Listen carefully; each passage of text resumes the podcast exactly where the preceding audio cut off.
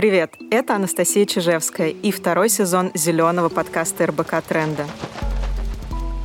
Сегодня мы поговорим о разных концепциях экологичного образа жизни и постараемся разобраться, достижимы ли они на практике для обычного человека, который ходит на работу, обедает в кафе и заказывает продукты на дом.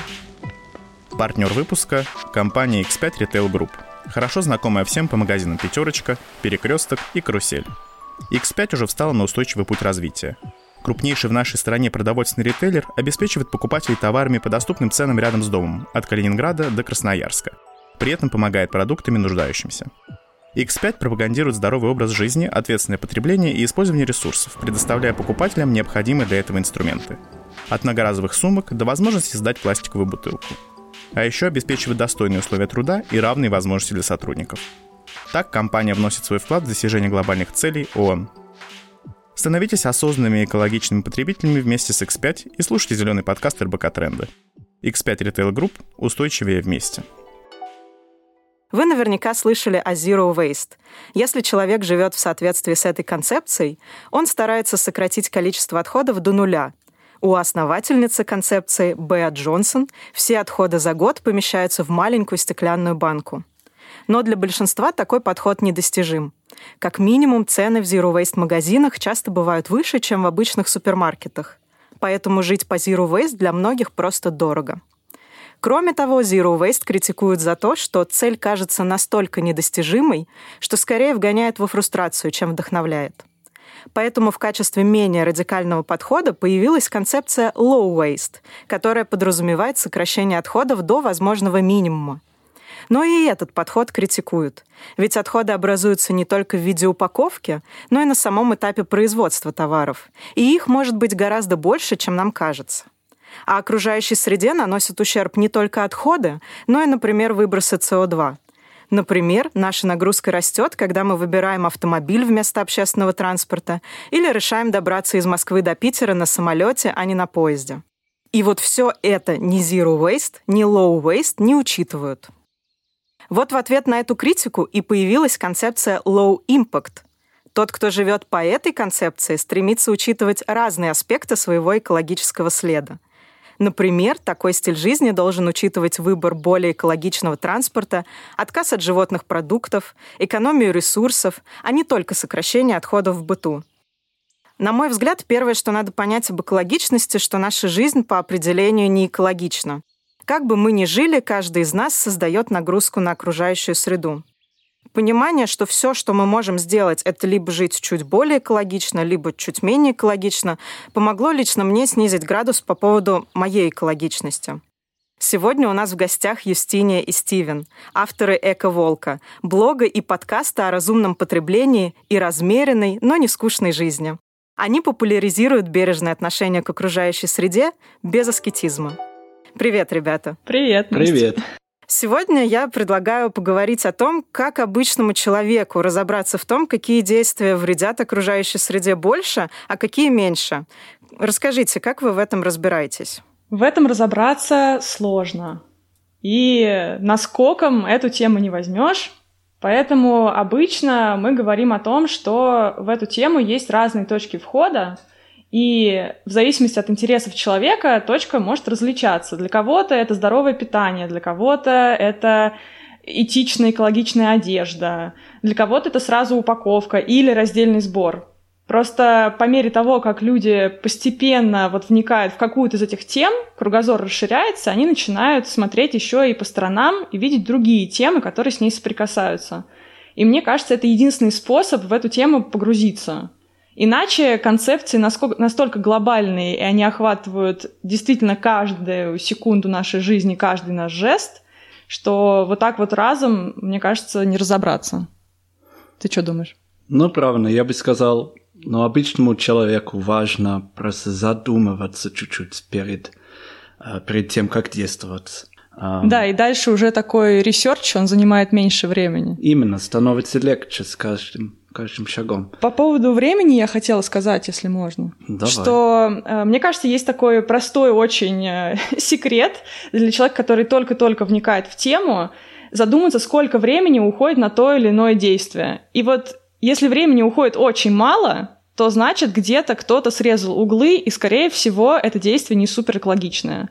Вот если, условно, твой ужин занимает не два часа, потому что ты сходил за продуктами, приготовил, накрыл на стол, потом помыл посуду, а 20 минут, потому что ты позвонил, заказал, тебе привезли, то, наверное, где-то что-то пойдет не так. Наверное, будет упаковка не та. Или, наверное, довезут там на мотороллере или на машине, не знаю. А если ты хочешь слетать куда-нибудь, ну вот э, рассчитывай, что там до Парижа, не знаю, три часа от Москвы. А если ты поедешь на поезде, то это, я не знаю, сколько, три дня. Такой вариант тоже есть, ну, был до коронавируса. Соответственно, наверное, из этих двух альтернатив более экологичная та, которая требует больше времени. Ну, конечно, не всегда будет, не всегда будет действовать это правило. Но ну, не всегда. Да. Я смогу нам сделать ужин за 20 минут. Это вам повезло. Мне вот недавно тоже задали вопрос, а что экологичнее, поесть дома или поесть в кафе? Ну, при условии, что там будет многоразовая посуда. И вот здесь, мне кажется, уже это правило не настолько применимо, потому что, ну, плюс-минус это сравнимо, а может быть, даже в кафе будет образовываться меньше отходов, потому что там стараются и экономическую прибыль тоже учитывать. Ну да, особенно если кафе какое-то такое, оно сознательное, учитывает свои отходы. А, если тебе не суют по 15 салфеток и не настаивают на трубочках и других всяких атрибутах. И еще это может быть поддержкой местного бизнеса, который старается быть ответственным. Тут, кстати, да, ты правильно затронул эту тему, потому что легко достаточно свалиться в такой, знаешь, социализм, я не знаю, вообще полный отказ от капиталистической системы, от поддержки бизнеса, но мы регулярно об этом думаем, что а что-то, может быть, будет более, э, во-первых, дешевле, во-вторых, экологичнее до дома, но нам хочется поддержать хороший местный бизнес на локальном уровне, поскольку это живые люди, знакомые нам семьи, и часто, да, и нужно как-то помогать все-таки этому механизму функционировать. Они не могут без клиентов э, внедрять какие-то экологичные практики. Ну, недавний что... пример у нас это во время коронавируса. Um, у нас uh, недалеко от нас находится классный индийский ресторан. Но во время коронавируса мы смирились с тем, что будет э, какая-то упаковка, упаковка да. поскольку они просто отказались э, дать нам еду в наших контейнерах. Угу. Э, не хотели прикоснуться с нами, ну, по понятным причинам. Но, Но мы их мы, поддержали, да. Мы сделали выбор в пользу местной экономики, и мне кажется, нормально так. Да, то есть всегда это всегда выбор и взвешивание разных, э, очень, даже вообще нескольких э, моментов, не только экологичности, на самом деле. Ты правильно сказал в самом начале про low impact, что, мне кажется, это такое глобальное движение, оно учитывает не только экологическую составляющую, но и социальную и этическую. И вот этим нужно всем одновременно жонглировать, и для этого, конечно, нужно хорошо разбираться в теме, понимать вообще, где есть подводные камни. Вот это самое главное. Слушайте, ну вот как в эту историю войти новичку? Где искать информацию, особенно если не знаешь английский? И можете ли вы посоветовать какие-то источники, которым вы точно доверяете? У меня есть несколько рекомендаций, хотя ты тоже правильно говорил по поводу английского. Очень хороший материал на английском есть. Если есть такая возможность, то читайте The Guardian, например, да, у них отличный раздел, огромный вообще, посвященный изменению климата и экологическим всяким вещам. Но на русском тоже материалы появляются, и сейчас все больше людей об этом пишут. Я бы сказала, что есть э, несколько так вот групп э, материалов. Первое — это всякие организации общественные, которым, мне кажется, имеет смысл доверять. И Гринпису я доверяю, и WWF, Всемирному фонду защиты дикой природы, и Эко, зеленое движение российское, тоже раздельный сбор. Э, у них у всех много разных материалов. И у каждого, опять же, вот это показательно, что у каждого какой-то свой акцент на какую-то свою тему. И в зависимости от интересов можно вот зайти через эту тему. Плюс э, есть очень классный, если говорить о практических прям таких э, подсказках, советах, очень классный курс э, email рассылки «Теперь так». Там прям разные самые сферы жизни охвачены. Здорово, что люди слушают уже вот этот подкаст, это значит, что они знают о его существовании. И, скорее всего, они не новички, поскольку тут уже самые разные темы были освещены. Я, я хотел просто добавить несколько международных источников. Я знаю, что лучше на русском, но если человек э, понимает по-немецки, французски, английский, то есть Zero Waste Europe, у них классные материалы. Uh, Zero Waste Switzerland — это ассоциация, с которой мы, мы, сотрудничаем, мы да. сотрудничаем здесь. все на трех языках там. Еще, кстати, хороший очень ресурс э, «Плюс один», он называется Plus One. Я не помню, он заканчивается на .ru или нет, но легко найти. И там масса материалов и разных подборок. Есть причем такие более теоретические, более практические. Это хороший ресурс, мне кажется. Э, телеграм-каналы, их масса, естественно, очень классные, собственно, у трендов экономика, там и дайджесты, и разные новые всякие идеи и так далее. Твой блог классный для этого. Спасибо. Тут важно, конечно, надо быть осторожным, и надо проявлять бдительность и э, знать, как скептически относиться к поступающей информации. Но, мне кажется, достаточно быстро можно понять, что что-то не так. Если вот какой-то осадочек остался, значит, что-то не так. Я еще хотела сказать, кстати, что очень хороший, опять же, на английском, я подписана во всех соцсетях на них, мне они очень нравятся, uh, One Million Women. Это вообще австралийское движение за борьбу с изменением климата. И вот у них тоже такой классный баланс между теорией и практикой, и мне это очень симпатично. Здорово. И еще я бы хотела добавить, что э, вот сейчас я наблюдаю, что в России, наверное, самая популярная точка входа в эту тематику через раздельный сбор и через отходы. И очень часто люди спрашивают, а что мне делать, если у меня нет во дворе контейнеров, и мне вообще у нас в городе нет вот этой системы, она не налажена. И здесь хочется добавить, что можно войти через другие темы, не только через отходы, но и через питание, через сокращение своего углеродного следа и так далее. То есть нужно найти вот эту область интересов и сконцентрироваться для начала на ней и не пытаться объять необъятное. Как думаете, смогут ли все жить в стиле low impact и что для этого нужно? А если нет, то почему? Мне кажется, все могут, но все могут по-своему. В нашем случае я не считаю, что мы лишаем себе многого. Это не так. Мы живем просто, но теперь живем более качественно, более осознанно, Mm-hmm. Но я не чувствую себя как, э, не знаю, как будто я был в монастыре. Я согласна с тем, что, во-первых, все могут так жить. И более того, на самом деле я боюсь, что всем, ну даже не боюсь, я надеюсь, что всем придется так жить в какой-то момент. Ясно, что мы не успеем в установленные сроки сократить э, наше воздействие на окружающую среду так, как надо. Температура будет повышаться быстрее, чем вот эти условные 2 градуса, о которых э, договорились да, в Париже. Я добавлю, что никого не хочется испугать. Это вообще не наша цель, и мне кажется, это никак не поможет. Но факт остается фактом, что через 30 лет у нас будет не 7,7 миллиардов эм, человек, человек да. на, на Земле, а почти 10.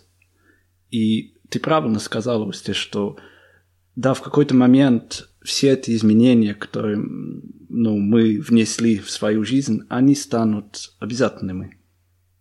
Это точно. Так что нужно подготовиться к этому. И эм, да, я признаю, что все это в одночасье не произойдет. Это невозможно.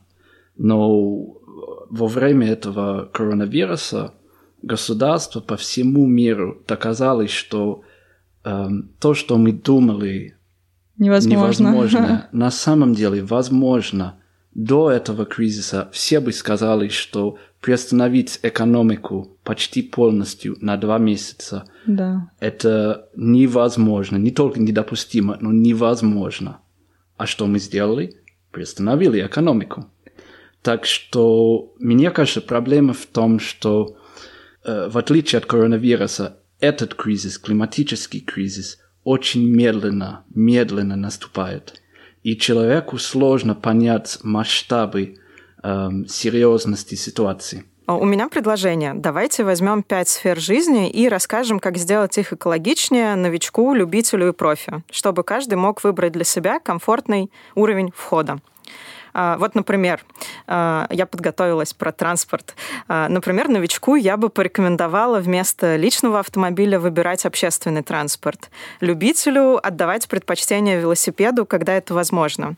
А профи отказаться от авиаперелетов и путешествовать железными дорогами или по морю, как это делали раньше.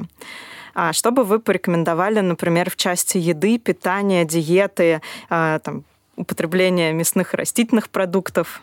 Новичку, любителю и профи? Новичку я бы посоветовала, мы об этом часто говорим, э, вообще тема отходов, она в большой степени заключается в проблеме пищевых отходов, поскольку это треть нашего мусорного ведра ну, человек, который еще не начал сокращать отходы. Поэтому первым делом я бы посоветовала новичку разобраться со своим меню на неделю, списком покупок и не покупать лишнего, научиться правильно хранить продукт так, чтобы ничего не выбрасывать. То есть свою диету никак менять не надо на первом этапе, просто надо перестать выбрасывать лишние продукты. Классный совет. А если что-то образуется, то можно освоить фудшеринг и отдавать людям, которые нуждаются в этом. Мне кажется, это уже совет для любителя, знаешь, вот э, использовать фудшеринг и самому отдавать продукты, и находить ненужные продукты. Можно, например, даже себе какой-то там челлендж устроить, что вот на этой неделе я буду питаться только так, только спасая продукты, например. Или еще вот такой типа челленджа, опять же, просто достать все продукты из кухонных шкафов и неделю, на вот насколько их хватит, готовить только из того, что есть, покупая минимум там свежих овощей и фруктов, например. Вот это, мне кажется, совет для любителя. Потому поскольку, поскольку он помогает э, вообще увидеть масштабы бедствия, сколько у нас запасов, как мы их храним и как это все выглядит. А для профи, да, я согласна про растительную диету. Это, конечно, наверное, эталон. С другой стороны, тоже надо всегда вникать вот ты перешел на какой-то вид молока миндального, а потом выясняется, что миндаль там и пчел убивает, и в пустынных регионах, где нет воды, производится, и, в общем, ты стоишь перед выбором. Тебе пить молоко из-под соседней козы, да, или вот миндальное вести там откуда-то и воздействовать на пчел таким образом. Но здесь, конечно, нужен баланс не нужно впадать в крайности. И, наверное, даже для профи я бы порекомендовала начать с отказа от мясных продуктов. Да? То есть молоко — это уже такой следующий шаг, на мой взгляд. А, в первую очередь э, рекомендую отказаться от красного мяса хотя бы на один день в неделю. Есть такое замечательное движение «Понедельники без мяса», и это такой, может быть, простой вход в освоение растительного питания, чтобы понять, что это может быть классно, вкусно и сытно, потому что у многих тоже есть предубеждения на этот счет. Но я бы добавил только, я всем посоветую по возможности завести маленький огород, даже в горшках, на балконе или на подоконнике. Да, особенно если климат позволяет. Почему? Ну, потому что из этого человек может извлекать очень полезные уроки о том, эм, как именно растут наши овощи, фрукты, как долго, эм, как такой долгий процесс. Да, и сколько сил он требует, я да. согласна. Без этого я, ну, мне стыдно сказать, что ну, я вырос в городе, и у меня было очень смутное представление того, как именно появляются все эти овощи, фрукты на, на полках. Теперь я чуть, ну, мы, мы завели свой маленький огород.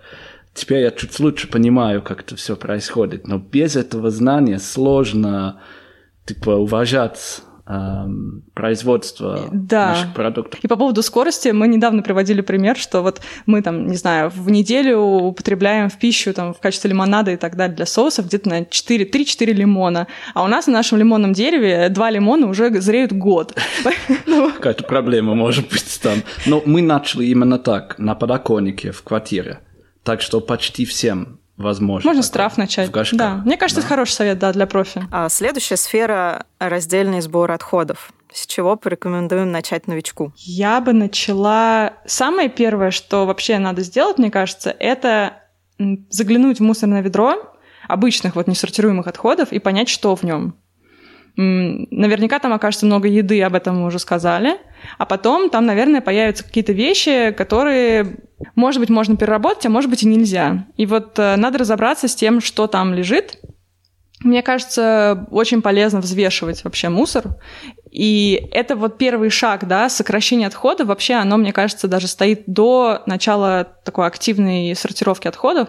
Потому что если мало отходов, то сортировать особенно будет нечего, можно даже не переживать по этому поводу.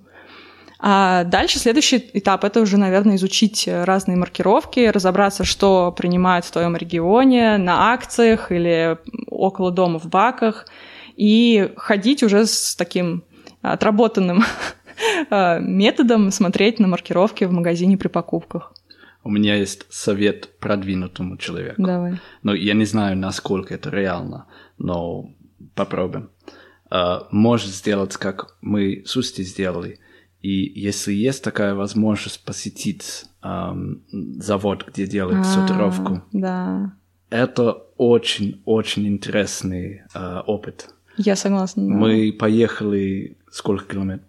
100 километров в какой-то другой город. Они там проводят экскурсии.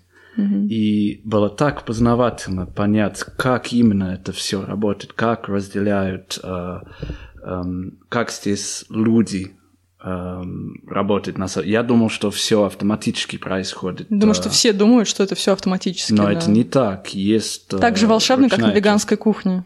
Именно, но это очень познавательно. Я не знаю, реально ли, можно ли воплотить такую Можно, жизнь можно. в России. Но Да, я согласна, это классный совет. Очень все встает на свои места, мне кажется, после такой экскурсии. Да, на самом деле меня очень радует, что организации, которые сортируют и перерабатывают отходы, они становятся более прозрачными. Я точно знаю, что в Москве а, Эколайн регулярно устраивает а, экскурсии на свои сортировочные линии. И, а, допустим, вот наш завод, компания, в которой я работаю, Тверской завод вторичных полимеров, он в Твери, но мы принимаем экскурсии из Москвы, из Питера, из других городов. И это очень классная работа со скептиками, особенно в России, где у нас немножко подорвано доверие к раздельному сбору, и люди думают, что вообще у нас нет перерабатывающих заводов. Вот это прям меняет представление о том, что на самом деле это есть, это работает. И да, действительно, что там работают люди, и уже люди по-другому совсем смотрят на то, что надо мыть отходы, о том, что надо их как-то определенным образом складывать, не допускать засоры и так далее. И потом, мне кажется, ты, когда сходил на такую экскурсию, ты уже можешь экспертно советовать своему окружению и рассказывать о том, как на самом деле это устроено, чтобы они не ездили на эту экскурсию, а тебя об этом узнали. Таким образом, вот этот вот круг людей осведомленных, он будет расширяться, э, это будет классно. Наша следующая тема, она как раз, наверное, про сокращение потребления. А, Вот что мы порекомендуем в качестве покупок в магазинах, что сократить, чему отдавать предпочтение, да, опять же, новичку, любителю и профи. Но мы говорим про еду, да? А, Я бы взяла просто покупки, которые мы делаем в супермаркете. Еда, бытовая химия, косметика, ну, вот такие товары повседневного спроса.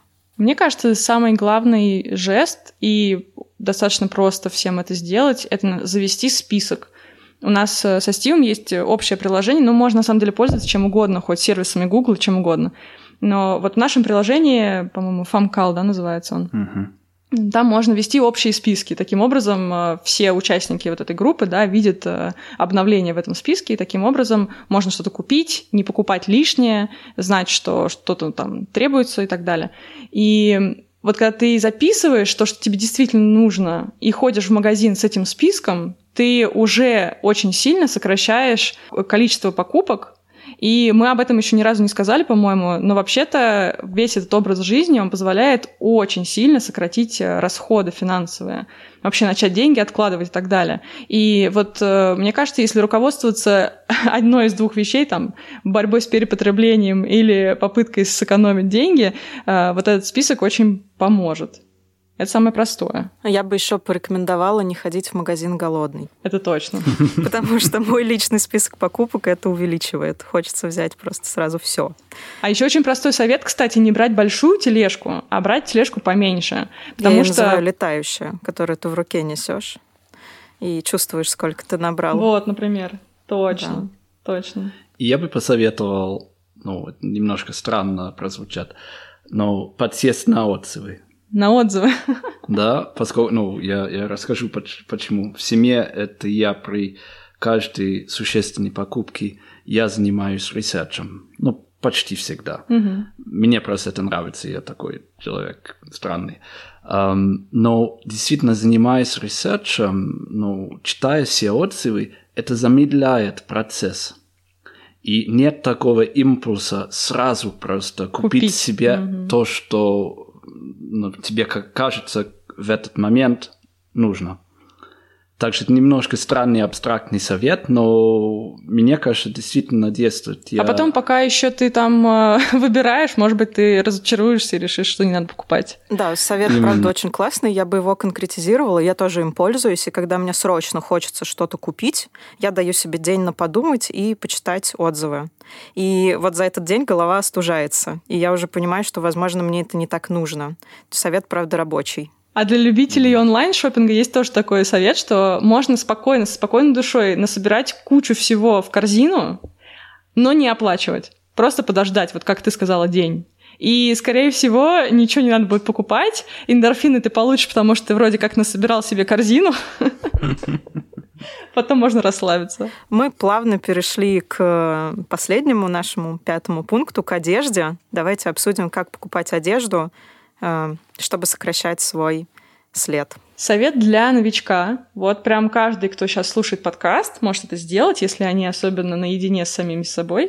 Можно вывернуть наизнанку свою с левой стороны, скорее всего, футболку и посмотреть, где она произведена. Потом можно попросить соседа заглянуть, посмотреть, где там, не знаю, брюки или юбка произведена, например. И представить себе вообще, где это. Посмотреть на карте, где это место находится. Поскольку, скорее всего, это будет какая-то страна Азии дальняя. Потом я бы посоветовала почитать про fast fashion, вообще, что это такое, поскольку, ну, слово на слуху, но мне кажется, далеко не многие знают об этом. И тогда уже человек достаточно быстро перейдет, мне кажется, на стадию любителя, когда он поймет, что у него слишком много одежды, и она произведена не там, не так, как он хотел бы, и можно перейти на следующий этап. Я бы посоветовал отвыкнуться от того, чтобы просто выбрасывать э, сломанные вещи если появляется дырочка или повется э, да, любимый света, да. света, нужно по возможности починить. Но для этого, ну, это немножко связано с предыдущим вопросом, но я бы сказал, что стоит вкладываться деньги, эм, чтобы расширить сво- свою сеть в городе. Что Надо знать, где находится ателье. Угу. Надо знать, кто, ну, если ты сам не, не умеешь э, зашить вещи, mm-hmm. где можно это делать. Мне кажется, это очень классно и применимо не только с одеждой, но и с бытовой техники. Да, э, обувь и так далее. Просто избавиться надо от этого э, рефлекса, mm-hmm. выбросить сломанную, якобы сломанную mm-hmm. вещь. Ну и с этим же, кстати, сопутствующий совет – покупать э, все-таки одежду более качественную, дороже и реже, и ухаживать за ней. Вот это самое важное.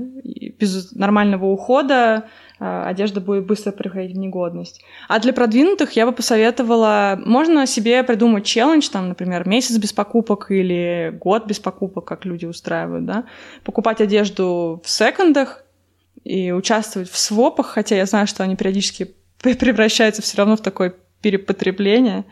И еще начать пользоваться сервисами аренды одежды. Сейчас это достаточно развито, можно вечернее платье взять в аренду, и даже это как бы считается модно, мне кажется. Да, совет э, про аренду одежды очень хороший. Э, я сама тоже недавно начала изучать сервисы, потому что мне прям стало как-то некомфортно покупать что-то на один вечер. А э, аренда одежды позволяет всегда выглядеть необычно в чем-то новом и при этом не тратить кучу денег. Если подводить черту, то такая базовая стадия и точка входа — это research, поиск информации по каждой теме, а, чтобы понять, что на самом деле экологично, а что нет, потому что зачастую нам кажется экологичным то, что таким на самом деле не является. А потом уже можно переходить к действиям и выбирать комфортный для себя уровень, не стараться охватить сразу все, да, чтобы не вгонять себя во фрустрацию. Ребята, большое спасибо, что вы поделились своим опытом экологичной жизни. И у нас остался последний вопрос. Расскажите, пожалуйста, что самого радикального делаете для экологии лично вы? Радикальное? Ну, это зависит от человека. Для многих отказ от, тран... от uh, машины будет очень радикальный жест. Но мы не отказались полностью от машины, мы просто ей пользуемся гораздо-гораздо реже, и радикальное в этом было то, что мы перестали вот до коронавируса, мы перестали ездить на работу на машине, хотя нам тут на машине ехать 15 минут, а на общественном транспорте час. Угу. И мы пересели вот на автобус и электричку или на велосипед и электричку, и кому-то это может показаться радикальным. Но вообще я хотела сказать, что нас такие вопросы ставят в тупик, потому что нам по кайфу то, что мы делаем, и мы получаем такое удовольствие от э, новых открытий и этого нового образа жизни, что даже как-то язык не поворачивается говорить об этом как о чем-то странном. Да, и в этом конкретном случае э, в связи с транспортом мы извлекаем столько э, пользы от этого времени. Не было бы блога, если бы не было общественного транспорта. Именно, и к тому же, ну, э, в целом нам гораздо спокойнее ездить в общественном транспорте, чем стоять в пробках. Ну, сейчас ситуация немножко другая, конечно, но мы в основном работаем из дома. Да, да. Еще, да, я знаю по реакции соседей, я могу сказать, что вермикомпостер или вермикомпостер, конечно, это достаточно радикальный шаг, потому что вот хозяйка нашей квартиры, когда узнала, что мы в погребе поставили короб с червячками, она немножко напряглась. Она против наших милых червячков? Она, да, ей было неприятно это. Мы кормим своих червяков, э, в основном свежими овощами, какими-то обрезками, ну, не, не качественными овощами, а обрезками и какими-то подпорченными частями.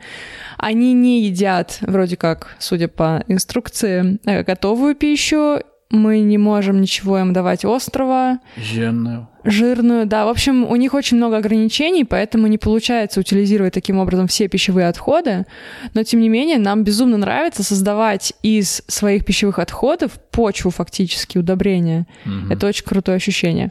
Правда, как отделять потом удобрения от червяков, я пока не знаю. Но это отдельный вопрос. Мы пока не дошли до самого удобрения.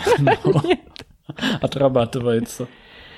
Дальше еще, наверное, ну, я знаю, что вот э, для моей мамы свадьба в стиле ноль отходов казалась чем-то радикальным. Ее даже какой-то момент это напрягало, что вот мы хотим, чтобы все было супер экологично, без упаковки и с вегетарианским меню.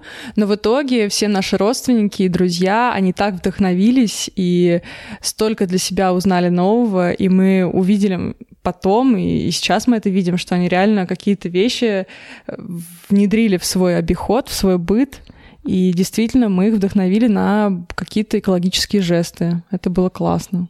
Ну, короче, у нас много чего радикального. Я всегда считаю, mm. я давно уже вегетарианец, ну, 10 лет, если не больше. Но эм, э, то, что ты ну, фактически отказалась от мяса я это считаю довольно радикальным. Моя мама тоже, мне кажется. Да, да, да. И, и это я не настаивал. Дело не в этом. Да, я изначально, в общем, это хороший совет, мне кажется, для, наверное, это будет уровень любитель составить себе список из мясных блюд и решить, что вот я в этом году съем, например, там, не знаю, 30-40 блюд с мясом. И вписывать эти блюда в этот список и достаточно быстро, мне кажется, человек заметит, что он начинает более серьезно подходить к выбору этих блюд. Он себе не отказывает полностью, но он будет есть, скорее всего, только самое вкусное, там, в классном ресторане, например, только любимое блюдо. И достаточно быстро ты начинаешь замечать, сколько мяса вообще мы едим, что многие не представляют себе приема пищи без мяса нормального. И на этот год я составила себе список из 10 блюд, но в нем вот сейчас август, а в этом списке всего одно блюдо, и то оно попалось мне случайно. Должен был быть сыр, а оказалось мясо. Mm-hmm. Еще я хотела сказать, что, конечно, некоторым девушкам кажется вот использование менструальной чаши чем-то радикальным, но эта штука вообще просто изменила мою жизнь, поделила ее на до и после, и я ни за что в жизни не вернусь к одноразовым средствам. Это настолько удобно, настолько улучшило мою жизнь, что опять же, не поворачивается язык назвать это чем-то радикальным. Это просто супер-супер удобно. Хм. А, ну от ватных палочек еще мы отказались. Таких э, бумажных или пластиковых с ватой. У нас э, своего рода мимикаки, только более нежная, там такая загогулина металлическая. Мне очень нравится этой штукой пользоваться. Ватных палочек я не держала в руках уже, наверное, года полтора точно. Мы их видим только на пляжах. Да, кстати. К сожалению. Спасибо вам большое. Было очень приятно с вами пообщаться. Взаимно. Я надеюсь, что наши слушатели тоже постепенно начнут приходить к более осознанному и экологичному образу жизни. А в следующем выпуске мы обсудим, есть ли смысл разделять отходы, если ты живешь в России. Так что подписывайтесь на наш подкаст, ставьте оценки, пишите комментарии и до встречи в следующем эпизоде. Ура!